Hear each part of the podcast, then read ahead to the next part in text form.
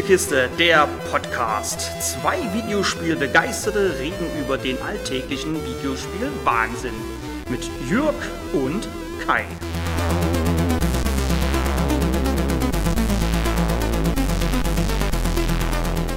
Wenn über einem JRPG, also einem japanischen Rollenspiel, der Name Square Enix steht, horchen Fans dieses Genres auf der ganzen Welt auf. Bei Entwickler Alim ist das nicht so. Schließlich ist der ein nahezu unbeschriebenes Blatt. Allerdings konnte er für Square Enix bereits einen Final Fantasy Ableger für iOS und Android machen. Nach dieser Zusammenarbeit erschien im Oktober letzten Jahres ein etwas größeres Projekt, bei dem Square Enix wieder als Publisher fungiert. Das komplett auf Karten basierte Rollenspiel Voice of Cards, The Isle Dragon Roars. Wie gut mir die über 16-stündige Reise durch das Fantasy-Abenteuer gefallen hat und was Voice of Cards ausmacht, erfahrt ihr jetzt im Test. In Voice of Cards begibt sich ein Held zusammen mit seinem niedlichen Monster auf die Jagd nach einem Drachen. Mehr muss ich über die Story des Spiels eigentlich nicht sagen, da sie gerade zu Beginn des Titels gleich mit mehreren üblichen Fantasy-Klischees um die Ecke kommt. Nur so viel. Es gibt immer zwei Seiten der Medaille. So zumindest das Sprichwort, wobei man bei Voice of Cards eher sagen müsste, es gibt immer zwei Seiten der Karte.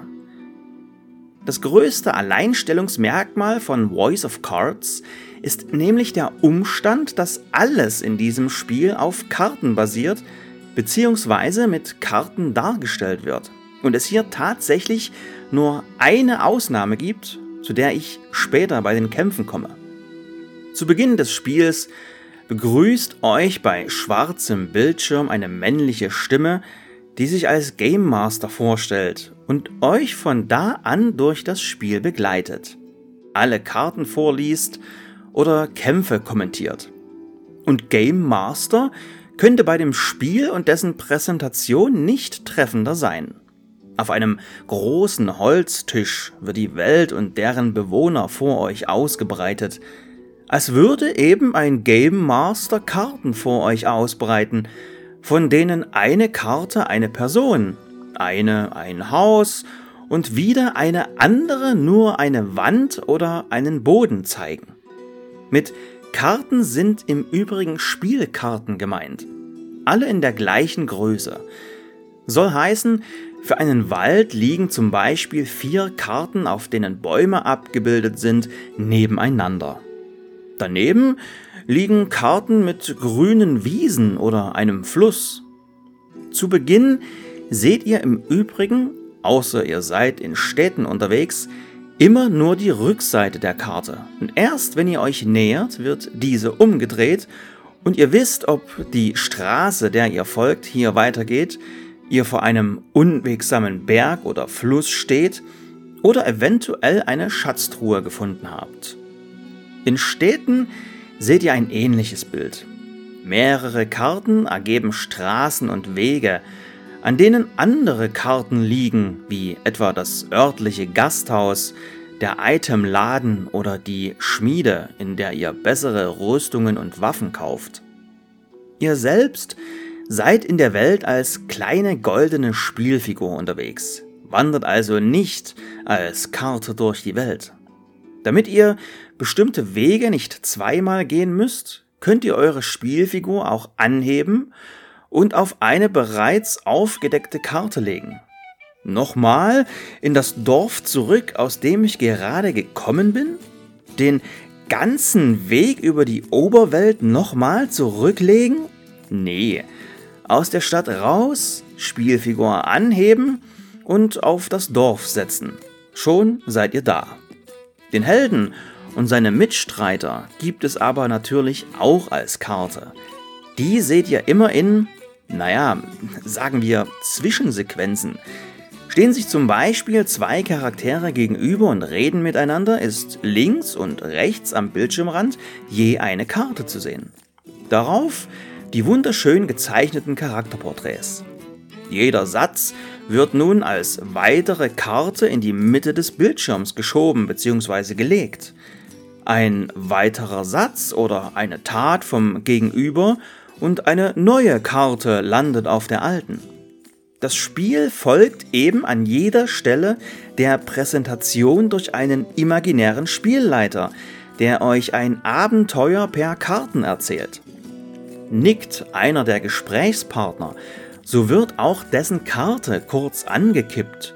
Liegt jemand bewusstlos oder tot am Boden, liegt auch seine Karte quer und wenn sich zwei Personen streiten, so hüpfen die Karten kurz auf und ab.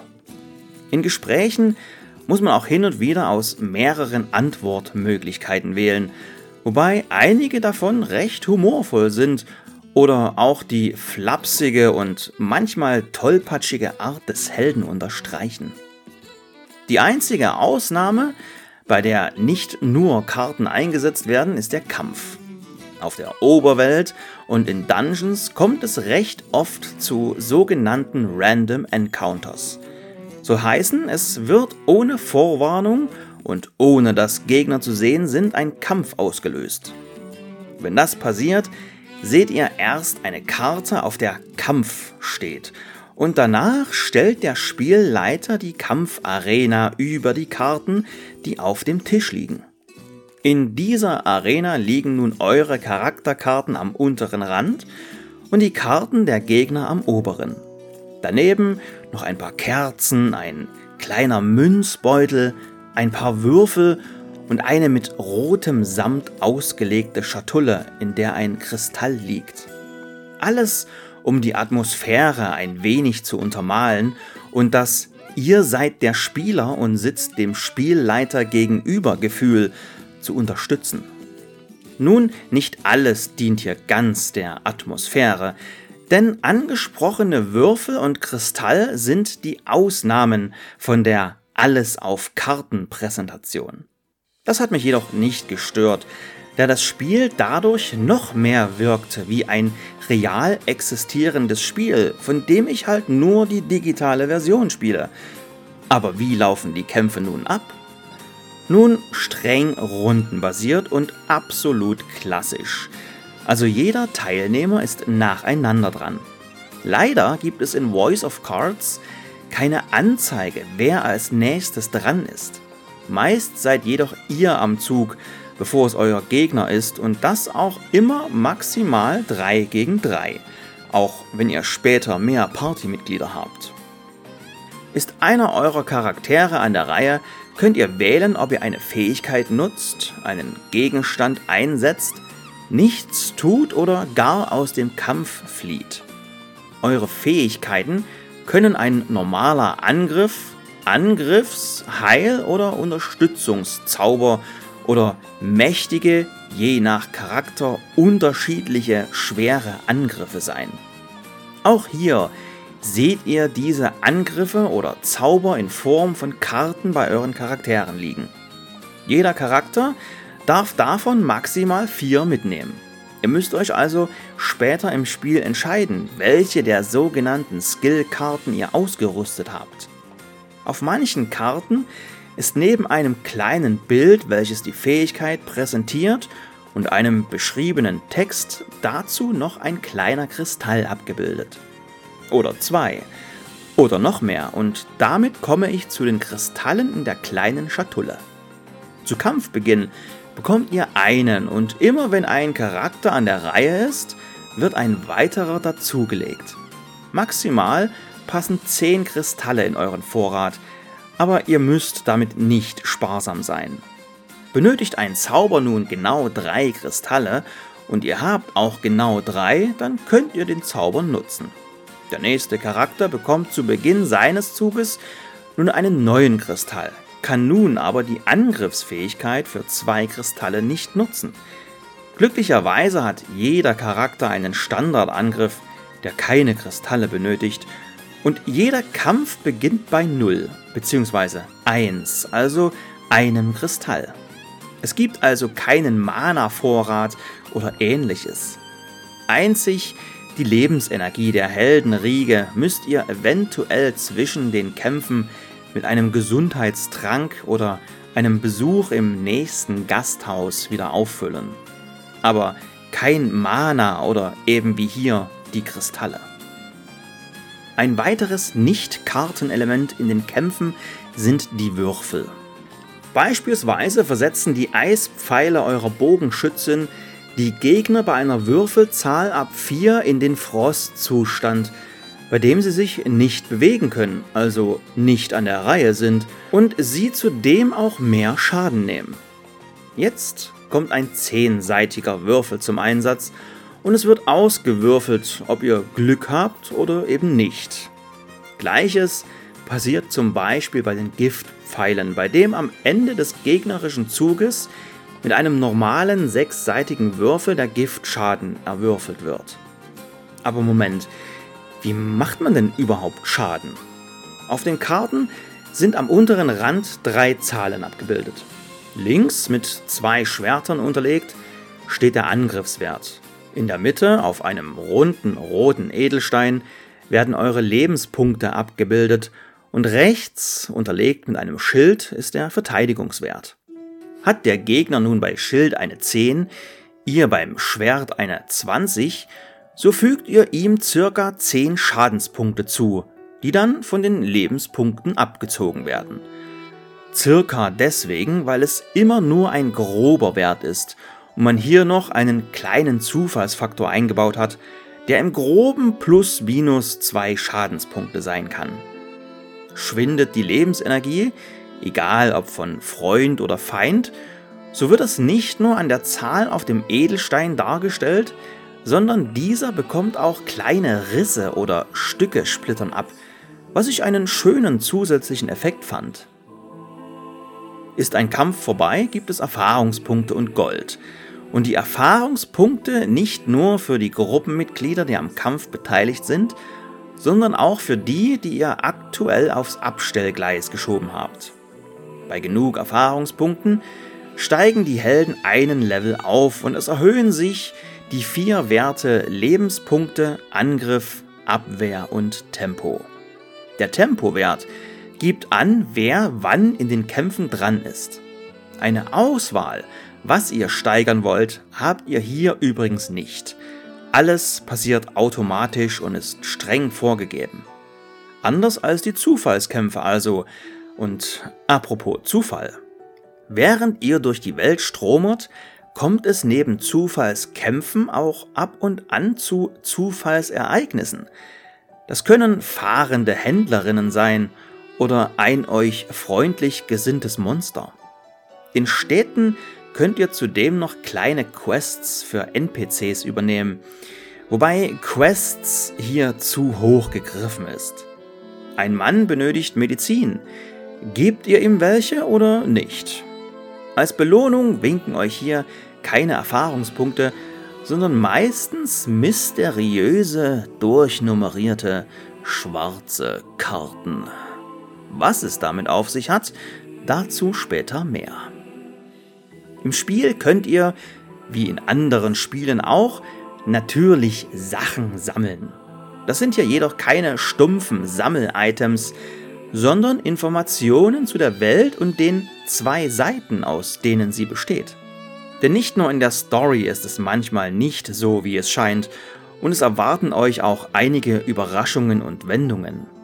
Eine Karte besteht nun mal aus zwei Seiten, und genau die Rückseiten zu sammeln motiviert ungemein. Dafür müsst ihr bestimmte Punkte in der Story gefunden haben, einen bestimmten Charakter nur oft genug besucht oder einen Gegner oft genug besiegt haben. Schon erweitert ihr nicht nur eure Sammlung an Karten, sondern schaltet eben deren Rückseiten frei und die erzählen etwas mehr über die Welt oder deren Charaktere. Hier ein paar Beispiele, damit ihr euch ein besseres Bild davon machen könnt. Die Harpie ein männliches Exemplar dieses Monsters hat kaum jemand gesehen, da sie das Nest und die Jungen hüten, während die Weibchen auf der Jagd nach Beute draußen umherstreifen. Die Rückseite verrät, Die Federn ihrer Jungen erzielen als Luxusgut hohe Preise. Ein sicheres Zeichen für die Aktivität von Wilderern sind die Überreste der Männchen, die die Nester verteidigen wollten. Der Echsenkämpfer. Ein Echsenkrieger, der schon viele Schlachten gesehen hat. Je stärker der Gegner, desto größer ihre Lust auf den Kampf und desto wilder schwingen sie ihre Waffe umher.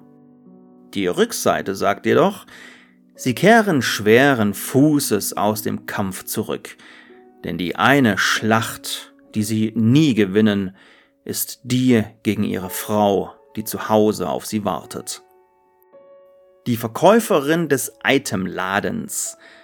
Die Entscheidung, sie einzustellen, wurde schnell gefällt. Mit ihrer Schönheit sollte sie Kunden anlocken und die Verkäufe steigern. Und das tat sie. Und auf der Rückseite findet ihr Folgendes. Es war ein Fehler, sie einzustellen. Sie ist so tollpatschig, dass sie ständig Waren zerstört und den Laden ins Chaos stürzt. Die verursachten Kosten übersteigen die Verkäufe. Ihr seht, beziehungsweise hört, dass sich hinter einem Monster manchmal ein trauriges Schicksal verbirgt oder eine Rückseite den ab und an auftauchenden humorvollen Unterton des Spiels untermalt. Passend dazu ist auch der sich durch das Spiel ziehende Gag, dass man in Gasthäusern nie Übernachtungsgebühren zahlen muss. Ihr schließt euch der Jagd nach dem Drachen an? Ihr seid der Sohn des Besitzers? Man muss euch verwechseln. Glückwunsch, ihr seid der zehntausendste Besucher? Kostenlose Übernachtungen auf Lebenszeit. So, jetzt wird aber, bevor ich zum abschließenden Fazit und der Wertung komme, erstmal gemeckert. Der größte Kritikpunkt, den ich habe, ist die deutsche Übersetzung. Die ist nicht per se schlecht, aber wer ist auf die bescheuerte Idee gekommen, alle Namen auszutauschen? Der erste Charakter, der sich euch anschließt, heißt im Englischen Melanie. Im Deutschen wurde Chloe draus gemacht. Ein NPC-Monster heißt im Original Mr. Flubby und auf Deutsch Puyo. Puyo? Warum? Das stört ungemein, da der Erzähler andere Namen nennt, als man selber liest. Meiner Meinung nach schlägt man dem Entwickler auch förmlich ins Gesicht und sagt, egal was du dir ausgedacht hast, ich benenne die Leute, wie ich es für richtig halte. Und obwohl mich das so genervt hat, muss ich trotz allem und kleinlaut zugeben, dass die Idee aus Village of the Sick Siechingen zu machen eine gute war. Die deutschen Neuinterpretationen sind aber nicht der einzige Punkt auf meiner Meckerliste. Das Spiel hat zu viele Zufallskämpfe. Man kann zwar die Spielgeschwindigkeit erhöhen, aber dadurch werden nur die Karten schneller hingelegt, also die Welt schneller aufgebaut oder bei den Kämpfen sind die Animationen schneller. Das fand ich eher störend als hilfreich, also habe ich mein Abenteuer auf normaler Geschwindigkeit beendet. Auch hätte ich eine geschmeidigere Bewegung der Spielfigur durch die Welt schöner gefunden. Die Bewegungen wirken zu abgehackt und nicht natürlich. Niemand bewegt eine Spielfigur so. Und obwohl mir die Präsentation mit dem Erzähler, der gleichzeitig Game Master ist, gut gefallen hat, hätte ich eine komplette Vertonung schöner gefunden. Aber es heißt ja auch Voice of Cards und nicht Voices. Für manche auch ein Kritikpunkt, aber sicher Geschmackssache bzw. eigene Vorliebe ist der recht seichte Schwierigkeitsgrad des Spiels. Bis auf den finalen Endkampf sind die Kämpfe alle einfach zu gewinnen und so richtet sich das Spiel eher an Einsteiger und Rollenspiel-Neulinge als an fortgeschrittene Spieler. Aber auch wenn ich mich eher zu letzterem zähle, war ich nie gelangweilt oder fühlte mich unterfordert, sondern habe einfach die schöne Präsentation mit den Karten, dem Erzähler und vor allem der tollen Musikuntermalung genossen. Denn Entwickler Alem besteht zu Teilen aus Mitarbeitern, die schon bei Spielen wie Drakengard und Nier dabei waren. Und bei Nier horchen jetzt sicher einige auf. Und ja, neben dem musikalischen Mastermind Kiichi Okabe, der auch für Voice of Cards die Musik beigesteuert hat, war bei Voice of Cards auch Yoko Taro als Creative Director mit an Bord.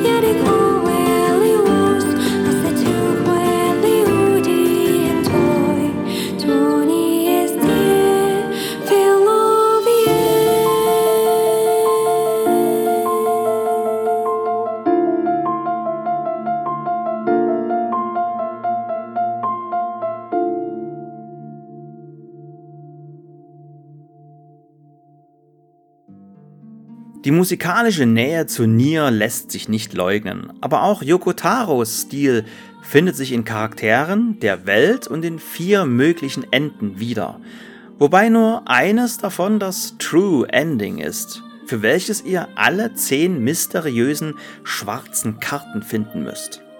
Noch ein paar Worte zum Preis und der Verfügbarkeit. Das Spiel bekommt ihr nur digital für PlayStation 4, Nintendo Switch und den PC. Und das für je 30 Euro. Hinzu kommen noch ein paar rein kosmetische Items, die alle an Nier angelegt sind. Eine Emil-Spielfigur zum Beispiel oder andere Würfel. Voice of Cards, The Isle Dragon Roars hat mir wirklich gut gefallen und auch wenn ich objektiv nur eine 7 von 10 vergeben kann, landet es erstmal auf meiner Spiel des Jahres Liste und Teil 2 werde ich in den nächsten Tagen sicher auch irgendwann anfangen. Teil 2? An der Stelle muss man fast schon sagen, leider ja. Denn weniger als vier Monate später hat Alem bereits den Nachfolger Voice of Chords, die Forsaken Maiden, rausgehauen, der dadurch eher wie ein schnell hinterhergeschossenes Add-on wirkt. Aber eine neue Welt mit samt neuen Helden und einer neuen Geschichte wird es schon richten.